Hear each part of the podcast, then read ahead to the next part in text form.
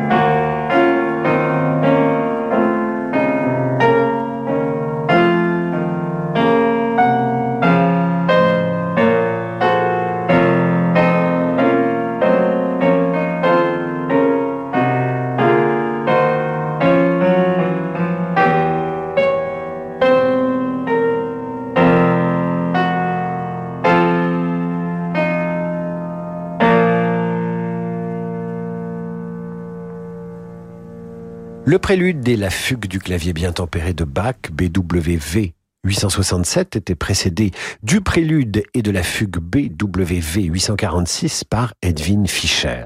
Ce soir, je vous propose un pianiste, un chef-d'œuvre, et nous poursuivons avec Alfred Cortot. Cortot est considéré comme l'un des plus grands interprètes du XXe siècle de la musique romantique, en particulier Chopin. En effet, il étudie auprès d'Émile Decombe avec des élèves de Frédéric Chopin. Il en est marqué à vie. L'époque du romantisme sera son, son paradis perdu. Cortot fonde en 1919 l'école normale de musique de Paris qui porte encore aujourd'hui son nom et nous allons écouter par Cortot lui-même les préludes pour piano numéro 10 jusqu'au numéro 14 et c'est Frédéric Chopin.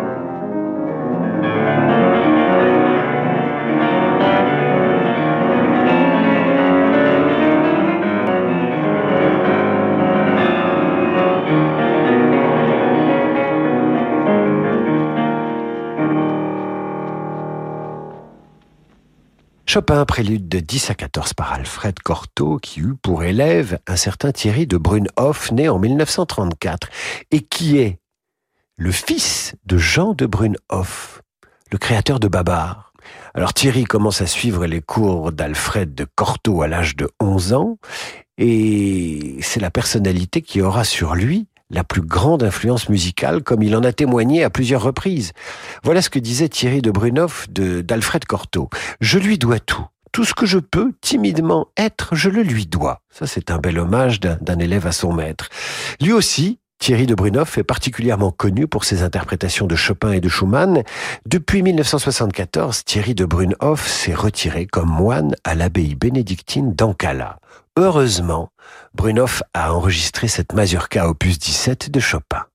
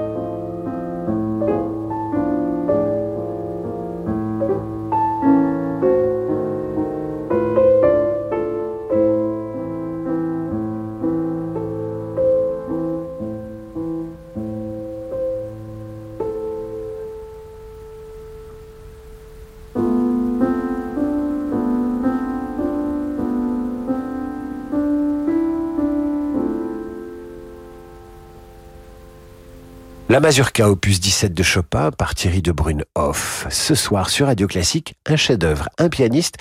Nous nous retrouvons dans un instant avec Stéphane Kovacevic et Beethoven. À tout de suite. Ce soir à 19h sur Radio Classique, émission spéciale Vieux, animée par un vieux avec un invité âgé, Vincent Ravalet. Bonsoir, vous, vous confirmez? Bonsoir, malheureusement oui. Conversation d'un enfant du siècle chez La Pérouse avec Frédéric Becbédé ce soir à 19h sur Radio Classique.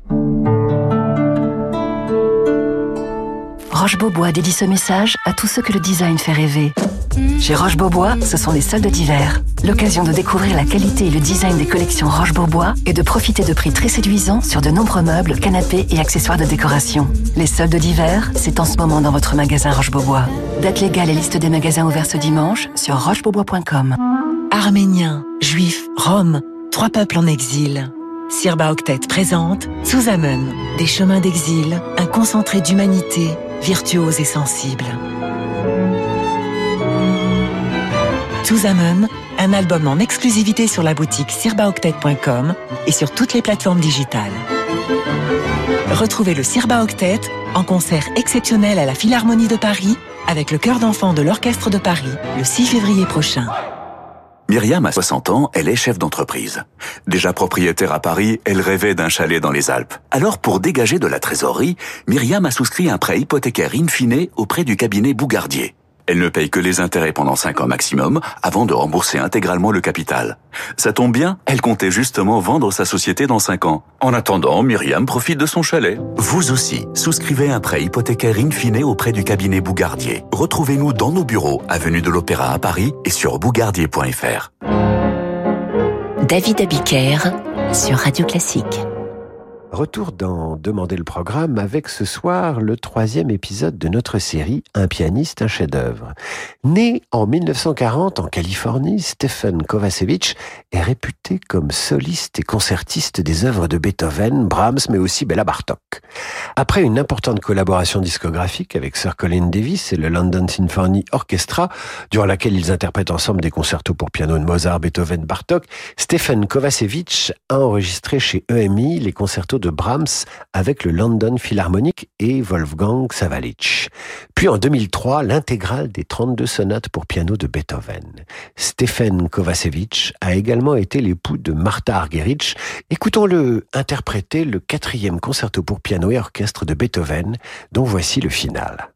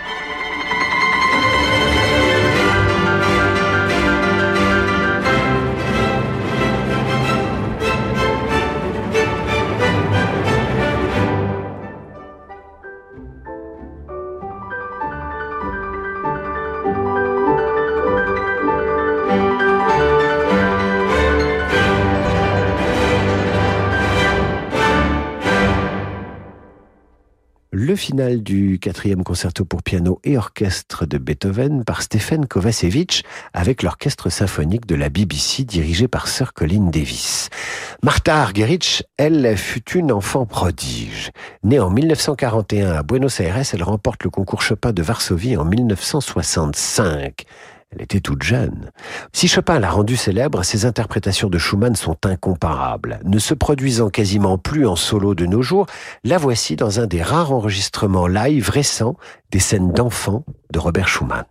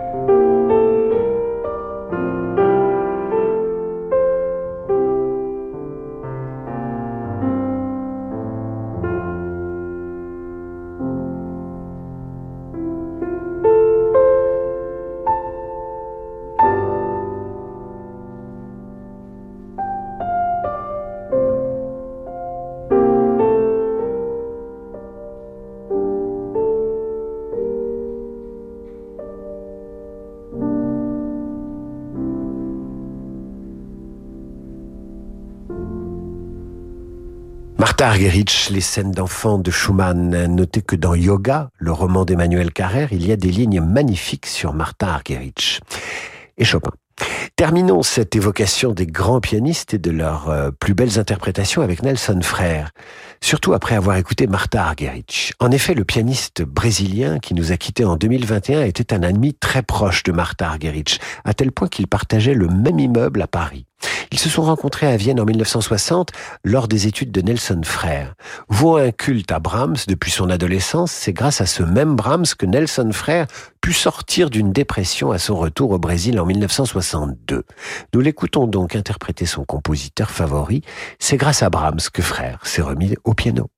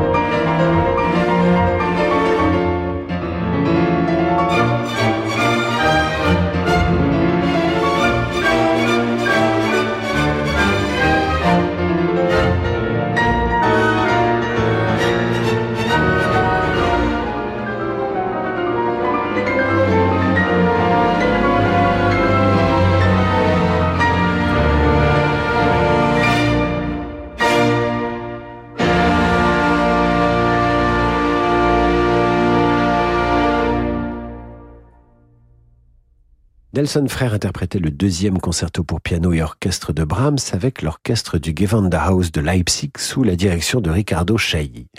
Voilà, nous en avons terminé pour ce soir et je voudrais terminer cette semaine en rendant un hommage appuyé à Yann Lovray qui réalise cette émission et qui se décarcasse pour la produire du mieux possible.